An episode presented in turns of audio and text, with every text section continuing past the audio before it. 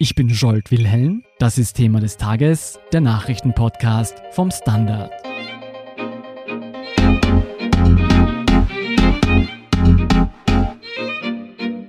Österreich hat eine neue Partei, die Allianz für Österreich. Eine Allianz, die sich aus ehemaligen FPÖ-Mitgliedern und Loyalisten des Ex-Parteichefs Heinz-Christian Strache zusammensetzt. Straches Comeback in die Politik scheint damit fix zu sein. Ob uns nun ein Krieg der rechten Lager erwartet und welche Chancen die neue Partei bei den Wählern hat, erklärt Standardredakteur David Krutzler. Hallo David. Hallo Scholt. David Österreich hat eine neue Partei, die Allianz für Österreich. Bist du überrascht? Also nicht ganz. Der Austritt von Gemeinderat Karl Baron, mit dem haben wir schon gerechnet. Das hat sich auch angekündigt in den letzten Tagen, dass sich jetzt schon zwei weitere Gemeinderatsmandatare der FPÖ in Wien der neuen Partei anschließen, das war heute durchaus ein Überraschungsmoment. Wer steht denn genau dahinter? Du hast es schon angeschnitten, aber wer sind diese Parteimitglieder, die da ausgetreten sind? Also hinter der Partei stehen drei Gemeinderatsmandatare der ehemaligen FPÖ in Wien. Das ist zum einen Karl Baron und Klaus Handler sowie Dietrich Kops. Das sind die drei Personen, die heute die Gründung der neuen Partei verkündet haben. Bekannt sind diese drei Gemeinderatsmandatare vor allem als Unterstützer von Ex-FPÖ-Chef Heinz-Christian Strache. Das bedeutet, mit DAO haben sich drei Strache-Loyalisten von der FPÖ abgespaltet. Heinz-Christian Strache ist aber noch nicht an Bord, oder? Er ist noch nicht an Bord, aber das ist das definitive Ziel dieser neuen Partei, dieser neuen Bewegung. Um Strache den Einzug in den Gemeinderat, in den Wiener Gemeinderat zu ermöglichen, müssten aber entweder Karl Baron oder Klaus Handler zurücktreten.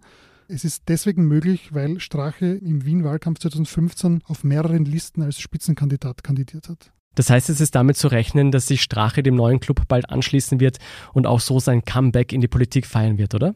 Das ist definitiv das Ziel der Partei. Das hat auch Baron bei der Pressekonferenz heute im Grand Hotel in Wien gesagt. Er will Strache zum Spitzenkandidaten der Partei machen. Wie das genau passiert, das ist heute noch nicht klargestellt worden, aber das ist das definitive Ziel der Partei, also als Spitzenkandidat für die kommende Wienwahl 2020. Hat sich denn Strache selbst bereits geäußert zum DAÖ? Zur Parteigründung selbst direkt noch nicht, aber indirekt schon, wenn man das so subsumieren kann. Also auf seiner Facebook-Homepage hat er gepostet, Liebe ist der Weg mit einem großen roten Herz. Das kann man auch als Dank für die Unterstützung der drei bisherigen FPÖ-Mandatare Baron, Kops und Handler auffassen. Unter diesem Posting hat er einen Link zu einem Song gepostet. Song für HC Strache, Liebe ist der Weg. Interpret ist die freiheitliche Haus- und Hof-Kombo John Otti Band. Die hat das Lied aufgeführt im FPÖ-Wahlkampf zur Nationalratswahl 2013. Und in diesem Lied heißt es unter anderem HC, HC für Österreich. Er kämpft für unser Recht und unsere Würde, für Chancen in dieser schweren Zeit. Das ist eine schwere Hörempfehlung. da kann man schon einiges herauslesen. Werden ihm denn noch weitere FPÖ-Leute folgen? Jetzt sind es mal drei Personen. Das ist deswegen interessant, weil mit drei Ex-FPÖ-Mandataren kann man im Wiener Gemeinderat einen eigenen Club gründen. Das ist passiert. Herr Baron hat aber auch davon gesprochen, dass sich weitere Mandatare, die heute noch in der FPÖ sind, der neuen Partei anschließen werden. Vielleicht nicht ganz unwichtig in diesem Zusammenhang, wie finanziert sich diese neue Partei DAÖ überhaupt?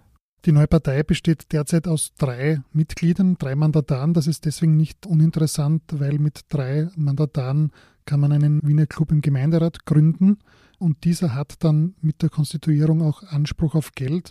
Er bekommt 62.000 Euro Clubförderung monatlich plus Schulungen und Räumlichkeiten und dazu kommen noch einmal 76.000 Euro pro Quartal für Aus- und Weiterbildungsmaßnahmen. Was ist denn das Ziel dieser Allianz, abgesehen von der Wien-Wahl im Herbst 2020? Das erste Ziel ist definitiv die Wien-Wahl 2020. Die Partei ist aber auch eine Bundespartei. Das heißt, sie kann später auch einmal bundesweit tätig werden. Über diese Schritte wurde heute aber noch nicht genau gesprochen. Theoretisch ist es aber möglich. Das Interessante an dieser neuen Partei ist, es ist eben das Gegenteil, wie Herr Baron sagt, der Anti-Strache-Partei, die die aktuelle FPÖ derzeit darstellt. Welche Chancen rechnen sich die DAO-Gründer selbst aus? Wo will man auf Stimmenfang gehen? Das ist definitiv das freiheitliche Lager. Man hat es bei der Wienwahl 2015 gesehen, wo die FPÖ schon 30 Prozent erreicht hat. Das Wahlprogramm selbst unterscheidet sich jetzt sicher nicht dramatisch von der heutigen FPÖ. Wie gesagt, es ist hauptsächlich keine Anti-Strache-FPÖ mehr. Gibt es noch andere Töpfe, aus denen man Stimmen herausfischen könnte? Das Potenzial der Nichtwähler ist sehr groß. Also von hier könnte man auch Wähler bewegen oder motivieren, die neue Partei zu wählen. Wie sieht es mit der ÖVP aus? Die ÖVP startet von einem sehr niedrigen Niveau in Wien aus, unter 10 Prozent. Also die werden definitiv mit an Sicherheitsgrenzen der Wahrscheinlichkeit zulegen bei der Wienwahl 2020. Die Frage ist, wo die auch zulegen können, aus welchem Segment. Und hier ist es natürlich auch das freiheitliche Segment, das sehr groß war mit 30 Prozent 2015. Wie hat denn die FPÖ-Spitze auf die DAO-Gründung und diese Kampfansage reagiert? Sehr böse und sehr spitzzüngig, das kann man sagen. Norbert Hofer zum Beispiel hat auf Twitter von einem Bündnis Zukunft Ibiza gesprochen und natürlich auf die Ibiza-Affäre verwiesen und auch auf die BZÖ-Gründung. Er ist jetzt fix davon überzeugt, dass er einen blauen Trennstrich braucht, also von der neuen FPÖ, wenn man so will, und von Strache, der jetzt dann wahrscheinlich zur DAÖ gehen wird. FPÖ-Berater Reposchitz hat von der DAÖ gesprochen als die Abzocker Österreichs. Auch bei einer kurzfristig einberufenen Pressekonferenz am Nachmittag zeigten sich FPÖ-Chef Norbert Hofer und der Wiener Vizebürgermeister Dominik Knepp sehr enttäuscht von den heutigen Vorkommnissen. Sie kündigten auch an, dass Strache für Freitag vor das Parteischiedsgericht geladen ist. Direkt danach findet ein Landesparteivorstand statt und direkt danach soll die Öffentlichkeit vom Ergebnis informiert werden. Sowohl Nepp als auch Hofer ließen aber keine Zweifel aufkommen, dass Strache aus der Partei ausgeschlossen wird. Es klingt jedenfalls so, als kämen harte Zeiten auf die beiden Parteien zu. Fass bitte noch mal kurz für uns zusammen, wie kam es denn zum Streit zwischen der FPÖ und ihrem ehemaligen Parteichef Strache? Da muss man zurückgehen auf äh, Mitte Mai 2019. Wir erinnern uns alle, ähm, das Ibiza-Video ist veröffentlicht worden. Die Bundesregierung ist in der Folge gesprengt worden. Also ÖVP und FPÖ gingen getrennte Wege. Dann sind auch Spesenvorwürfe aufgetaucht. Also Strache soll private Ausgaben mit der Partei abgerechnet haben. Das heißt, private Ausgaben mit öffentlichen Geldern bezahlt haben. Das ist der große Vorwurf, gilt vielleicht die Unschuldsvermutung. Kickel hat aber schon von einer Belegswaschmaschine Straches gesprochen. Was sagen denn die DAÖ-Gründer zu diesen Vorwürfen? Also Herr Baron ist von der Unschuld Straches überzeugt. Ähm, er sagt auch, es gibt keine Anklage noch gegen ihn. Deswegen ist es für ihn kein Problem, dass Strache der neuen Partei beitreten kann. Ist denn jetzt davon auszugehen, dass dieser Streit noch weiter eskalieren wird? Na, zum einen gibt es natürlich die Ibiza-Causa. Hier wird fleißig weiter ermittelt. Hier können natürlich noch genug bekannte Sachen auftauchen und auch politisch benutzt werden. Die FPÖ kann sich immer darauf berufen, dass gegen Strache ermittelt wird. Das wird im gesamten Wahlkampf so bleiben. Also es wird sehr spannend. Das heißt aber auch, dass die FPÖ jetzt gerade ziemlich viel Ballast verloren hat. Das kann man definitiv so sagen. Das haben sie auch bei der Pressekonferenz äh, heute am Nachmittag gezeigt. Sag mal, wie ist denn dieses Theater historisch zu bewerten? Mir dünkt, ich habe ein Déjà-vu. Du hast völlig recht. Die FPÖ ist jetzt nicht das erste Mal von einer Parteispaltung betroffen. Schon 1993 spaltete sich das Liberale Forum mit Heide Schmidt von der FPÖ ab und 2005 war es Jörg Haider mit dem BZÖ, also dem Bündnis Zukunft Österreichs. Natürlich haben beide Parteigründungen der bestehenden FPÖ ordentlich Wählerstimmen gekostet bei darauffolgenden Wahlen. Muss sich die FPÖ heute ebenfalls Sorgen machen, zersprengt zu werden und auch hinsichtlich der Stimmanteile zu verlieren? Also Sorgen zu machen, zersprengt zu werden, das braucht sie nicht mehr, weil sie ist bereits gesprengt mit dieser Parteigründung und natürlich wird sie Stimmen verlieren. Das ist definitiv. Apropos, was denkst du denn, wie die anderen Parteien das sehen? Reiben sich ÖVP, SPÖ, Grüne und Neos schon die Hände? Also wenn sie ordentlich Wahl kämpfen, dann sicher. Es ist ein riesiges Potenzial, das es zu beackern gilt. Wie gesagt, die FPÖ hat bei der Wienwahl 2015 mehr als 30 Prozent der Stimmen erreicht. Hier ist einiges abzuschöpfen. Die Frage ist, wie viel kann an die neue Partei DAÖ gehen und wie viel geht an ÖVP, Grüne, Neos, SPÖ etc.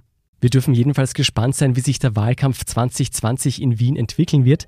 Vielen Dank, David Krutzler, für deine Berichterstattung. Danke. Wir sind gleich zurück.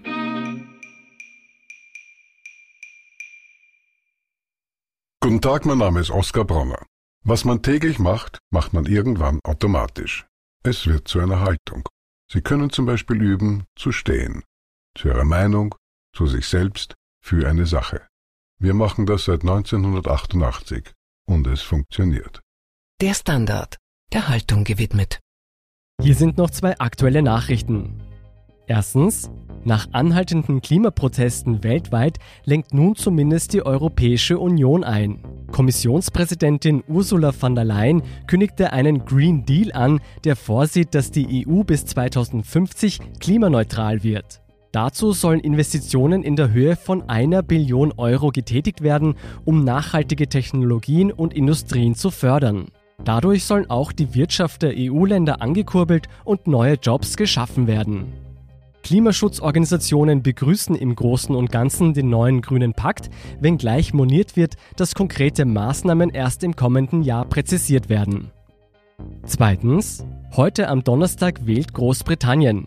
Es wird ein Sieg der konservativen Tories erwartet, die Regierungspartei von Premierminister und Brexit-Befürworter Boris Johnson.